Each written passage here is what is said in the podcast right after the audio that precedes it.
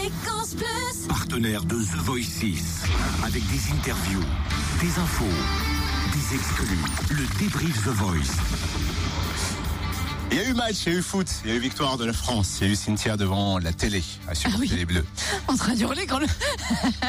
Mais en même temps, la semaine dernière, c'est eu qu'il y a eu beaucoup, beaucoup de talents qui se sont débarqués pendant euh, l'émission de The Voice, dont elle.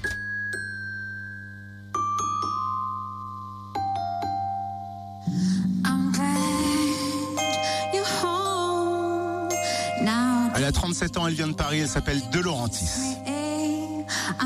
Et la musique chez elle est une affaire de famille. Elle accompagnait toute petite son papa qui est pianiste de jazz.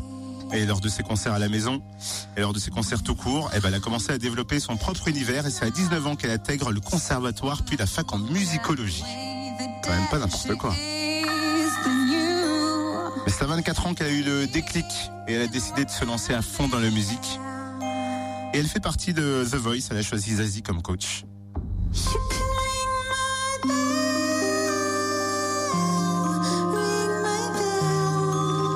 Et forcément, elle s'est arrêtée hein, au micro-fréquence plus pour donner euh, son ressenti après son audition à l'aveugle. Je me sens beaucoup mieux qu'avant. J'étais un peu stressée avant. euh, c'est vrai que c'est long. euh, on attend, euh, donc on a le temps de, de, de se refaire le film euh, 20 000 fois. Et, euh, et après, ça, ça, ça dure, mais euh, juste on le voit pas passer. quoi. C'est deux minutes euh, très très intenses avec beaucoup d'émotions. euh, c'est vraiment assez puissant, quoi.